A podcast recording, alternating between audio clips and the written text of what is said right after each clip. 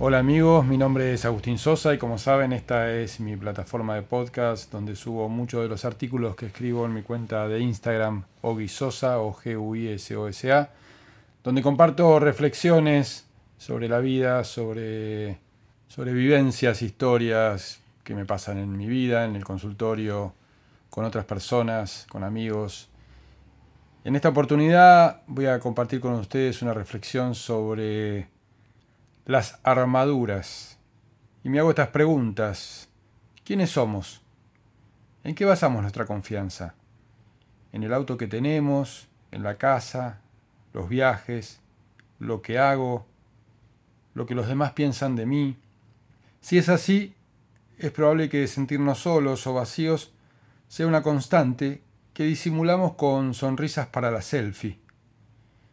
En algún momento de la vida compramos una fantasía. Creímos que lo más importante era construir una armadura.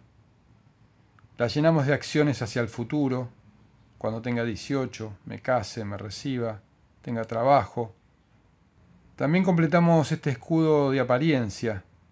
Nos mostramos espléndidos, vivimos nuestras heridas en silencio, bajo la alfombra. Eso nos priva de conocernos, de saber quiénes somos, Mostramos a los demás los que creemos que quieren ver, lo que nos han dicho que teníamos que hacer o todo lo contrario, cosa que parece una rebeldía, pero termina siendo otro tipo de escape, más de lo mismo. En algún lugar nos separamos del que somos y por años podemos llegar a desconocernos. Dedicamos poco tiempo a nuestros silencios o tener diálogos profundos y trascendentes con los que más queremos Tampoco prestamos mucha atención al resto de las personas. Eso afecta a nuestra amabilidad, la posibilidad de una verdadera alegría, de ser simples, de vivir más lento, más conectados, aceptando todas nuestras emociones y pudiendo compartirlas o expresarlas. Sin darnos cuenta, dormimos nuestra intensidad, nos apagamos. Por momentos parecemos mutantes, sentados en un sillón, aislados en nuestros desiertos mentales. Necesitamos recuperar nuestra energía, las ganas de vivir, de sorprendernos, de animarnos a buscar, de salir de una comodidad adictiva, temerosa y conformista.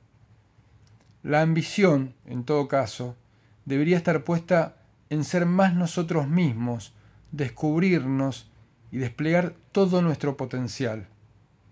Sin lugar a dudas, tendremos que trabajar y para eso formarnos y hacer lo mejor que podamos para superarnos.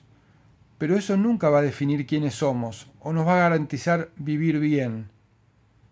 Volvamos a nuestro centro, animémonos a vibrar, a salir de la fortaleza que construimos para no sufrir.